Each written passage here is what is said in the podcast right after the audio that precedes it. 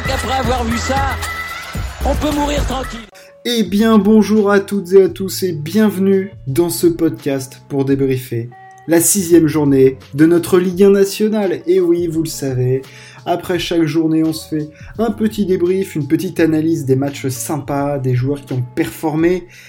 On fait un point sur le classement et on se projette sur la journée d'après. Ce sera cap sur la septième journée qui débute dès demain mercredi. Et oui, on joue en milieu de semaine, c'est pas la Ligue des Champions non, non, non, non, non, non, c'est la Ligue 1. Hein. On aura quand même des matchs de Ligue 1. On aura quand même euh, du Rennes-Clermont. On aura du Nantes-Brest. Mais c'est quand même la Ligue 1 et on va évidemment suivre. Mais tout d'abord, retour sur ce qui s'est passé lors de cette sixième journée, avec en premier, comme toujours, un point sur le classement.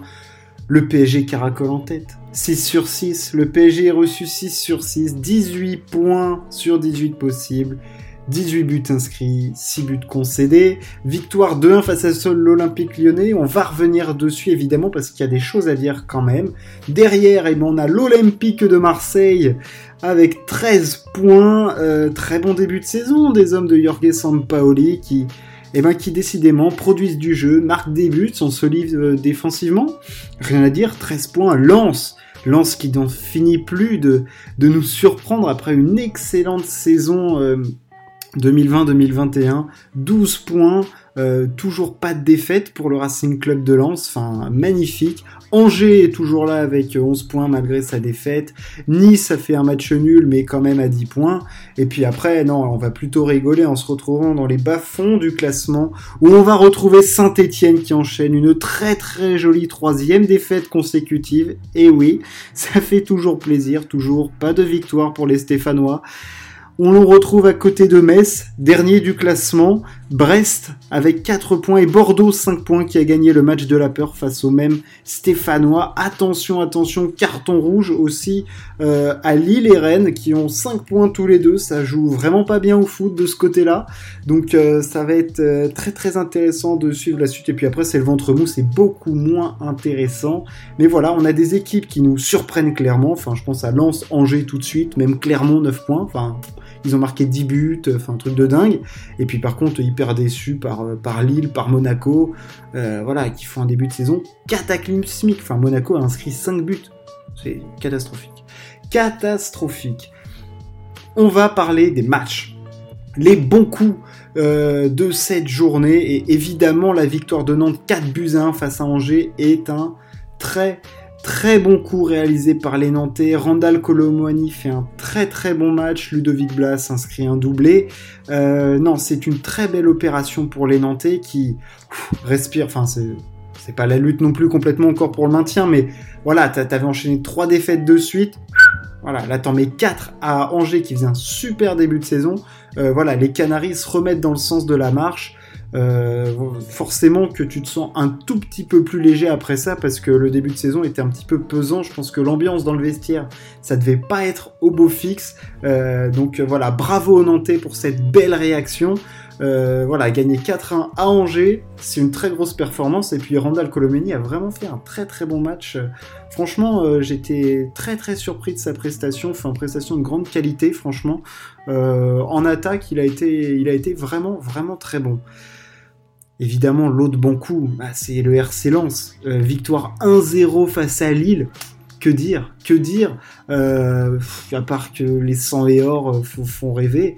alors après, on le sait, il y a eu des heures et tout ça, mais victoire de Lens, enfin, truc de dingue, truc de dingue. Je veux pas parler des incidents, encore une fois, hein, mais voilà, enfin Lens est, surprenant et Lille est extrêmement décevant. Enfin, je veux dire, la, la prestation lilloise, est vraiment de faible qualité. Enfin, je veux dire, dans un match face à Lens, enfin, j'ai rien contre Lens. Ils proposent du jeu et tout ça, mais Lille, quand même. Enfin, je veux dire, euh, combien il y a de titulaires euh, à Lens qui sont titulaires à Lille? Bref, 6 euh, tirs, 2 cadrés. Ah, c'est pauvre, ça fait peine. Ça fait vraiment de la peine, Lille. Donc, puis en plus, quand tu sais qu'ils doivent gérer de, de, la Ligue des Champions à côté, eh ben dis donc, Hein, c'est pas la folie tous les jours du côté, euh, du côté lillois en ce moment. En tout cas, ils se, réconforteront euh, avec des pintes.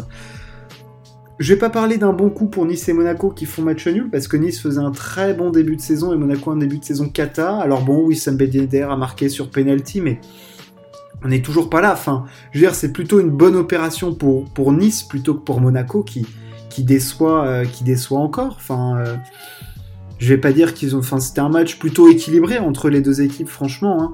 mais en termes de proposition de jeu, Monaco, j'étais encore un petit peu déçu. Enfin, je, je sens pas la force collective, euh, l'intensité, euh, tout ce qu'on avait en fin de saison qui faisait que c'était la meilleure équipe du, championnat, tout simplement sur la deuxième partie de saison. Enfin, c'était absolument, euh, absolument fantastique le jeu de Monaco et on espérait un peu le retrouver là. Et, clairement, clairement, on l'a pas eu. On l'a clairement pas eu. Donc, euh, je pense que le bon coup de ce côté-là, il est plutôt pour euh, nos amis niçois. L'autre bon coup, c'est évidemment le hold-up de Paris face à Lyon. Et je vais m'attarder un petit peu sur ce match qui est pour moi le highlight de cette journée. Et je vais en parler un petit peu plus longuement parce que bah, c'est nos deux meilleures équipes quand même, même si Lyon euh, déçoit souvent euh, en Ligue 1, euh, on sait qu'ils peuvent proposer du jeu, ils ont les joueurs pour, et je vais évidemment m'attarder sur Paqueta, mais et voilà, on sait, ils produisent du jeu. Depuis l'RQSI, c'est l'équipe qui a le plus battu le Paris Saint-Germain. C'est à la fois logique et en même temps, ça montre que voilà, c'est l'équipe qui propose le plus. Ils sont arrivés avec un vrai plan de jeu face à Paris. Enfin, ils se sont pas reniés. Ils ont joué au foot. Ils leur sont rentrés dedans physiquement. Euh, ils ont mis les impacts. Enfin, le match de Paqueta au milieu de terrain, c'est monumental. Techniquement, en récupération de balles, en orientation de jeu. Euh, offensivement, enfin je veux dire, l'appel qu'il fait, ça, ça pue le foot. Ce mec pue le foot. C'est un régal de regarder Lucas Paqueta. Ce joueur est extrêmement complet. C'est peut-être un des joueurs les plus complets du championnat de France, si ce n'est le. Enfin, voilà, si tu mets, euh, si t'alignes offensivement, euh, défensivement, euh, vision de jeu, tout ça, enfin, le mec est, le mec est là, quoi. Enfin, je veux dire, je crois que de, la stat c'était depuis février. Devant lui, il y a que des attaquants qui ont plus marqué. Et t'as Laborde, Ben Yedder et Mbappé, je crois. Enfin, je veux dire, c'est lunaire le truc. Hein. Paqueta est immense et Lyon a fait un très très grand match face à Paris. Euh, et on a vécu un très grand match de foot, parce qu'évidemment, je m'attarde sur, Lyon, parce que bah, tu t'attends que Paris, avec toutes leurs stars, ils produisent du jeu, mais je veux dire, des deux côtés. Quand, et puis quand tu regardes les stats, après avoir dit que dans le jeu, c'était vraiment hyper équilibré, que Lyon, ah, franchement, qui partent avec une défaite, ça fait franchement mal aux fesses. Il y a des faits de jeu, on va, on va revenir dessus. Mais quand tu vois les stats, tu te fais putain, c'était hyper équilibré. 55% de possession, 45, euh, à peu près le même nombre de passes un peu plus de fautes du côté de Lyon parce qu'ils étaient un petit peu plus agressifs, mais franchement, Lyon a livré une super prestation et tu te dis, après ce qu'ils ont montré aux Rangers, ce qu'ils ont montré à Paris, ils n'ont pas le droit de faire des prestations indigentes et tu sens qu'ils sont, voilà, ils sont rentrés dans leur saison et que cette défaite, ça doit pas les arrêter parce que, voilà, il y a des joueurs, il y a des joueurs fantastiques vraiment dans cette équipe. Paqueta était énorme. Euh, euh, dans l'orientation de jeu niveau transversal, c'était Oh, c'était sublime, c'était ah, c'était du caviar. Cacré dans l'intensité, magnifique. Euh, Slimani, très intéressant dans la conservation de balles. Le petit Malo Gusto, eh ben, même s'il a vécu une fin de match un peu compliquée, il a été vraiment très intéressant. Enfin, non, non, il y a, y a, une équipe et Peter Bosch est en train de, de, voilà, de faire en sorte que tout prenne, tout prenne forme. Du côté de Paris, on a vu du mieux. Euh, notamment en première mi-temps, j'ai trouvé, enfin fin de première mi-temps, euh, Messi a été recentré au centre, enfin voilà, a été recentré au cœur du jeu. C'était vraiment lui le dépositaire de, de l'attaque et on l'a vu souvent trouver ses passes qu'il faisait à Jordi Alba où il en a fait beaucoup à Neymar.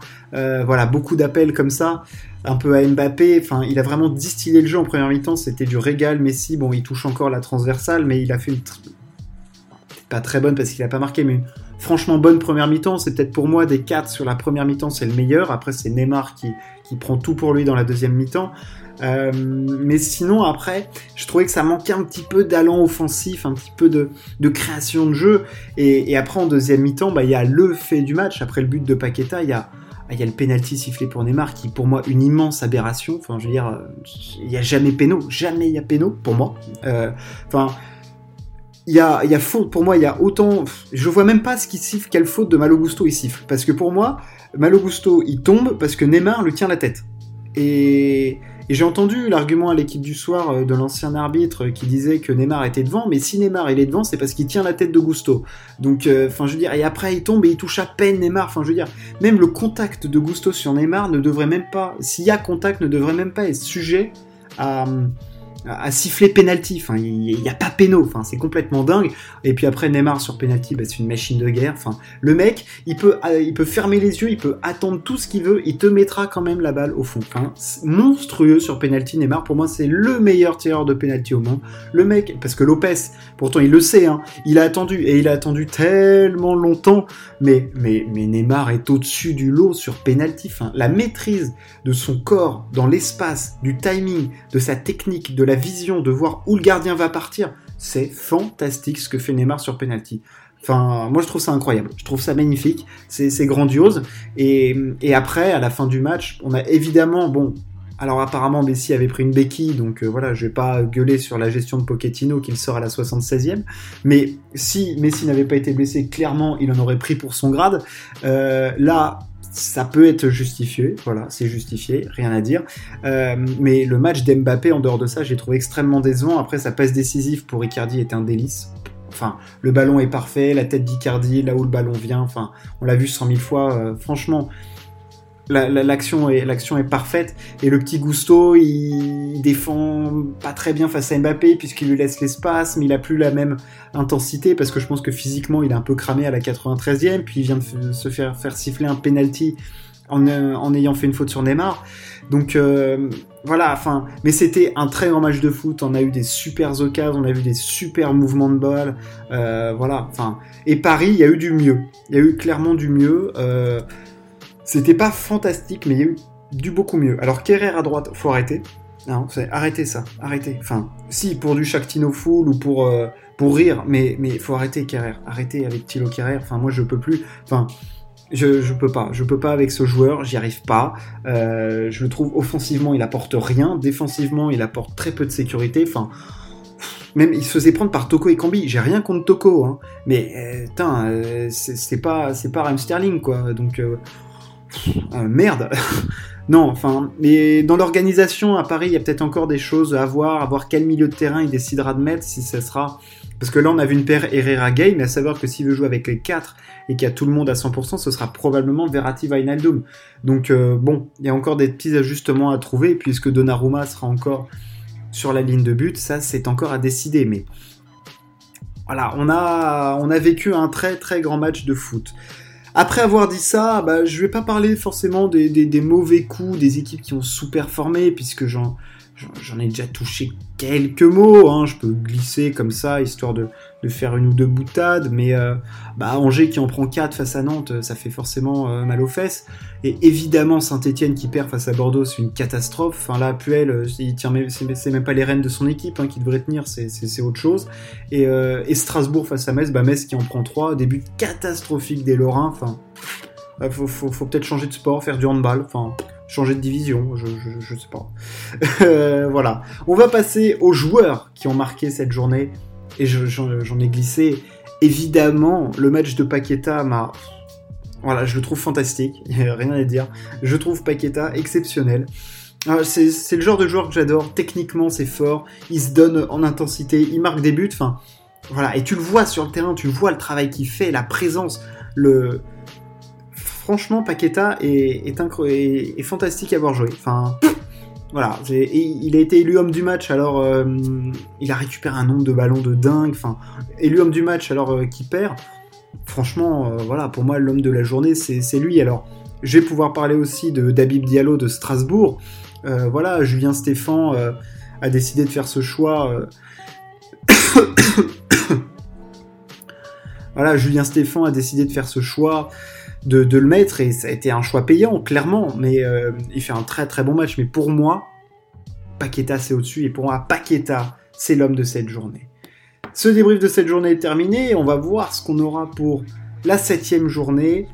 À suivre, évidemment. Alors, Messi ne sera pas là, mais on va, on va suivre les péripéties du PSG, de Lyon, évidemment. Mais le Angers-Marseille semble être un choc tout trouvé quand même entre deux équipes du très très haut tableau. Euh, on l'aurait pas euh, dit au début de saison avec Angers, mais voilà, voir si Marseille va continuer à proposer ce jeu si alléchant. Donc euh, ça, ça va clairement être important. Et puis encore un match de la peur pour Saint-Etienne qui joue face à Monaco. Et là, là, il y a déjà de grosses, grosses choses qui se jouent. Ça va être très, très intéressant de suivre ce match. Est-ce que Monaco va être capable d'embrayer face à une équipe en perdition Saint-Etienne, c'est c'est la débandade complète. On va suivre tout ça. Merci de m'avoir écouté. Ça m'a fait un plaisir de vous parler. On se retrouve très très vite pour parler sport. L'actu va être très chargée ces prochains jours. On a encore de la Ligue 1. On a un week-end monstrueux de, de Formule 1, de cyclisme. Enfin, il y en a dans tous les sens. L'actu ne s'arrête jamais. Je ne m'arrête jamais. Ne vous arrêtez jamais. On se retrouve très vite. Ciao. À plus.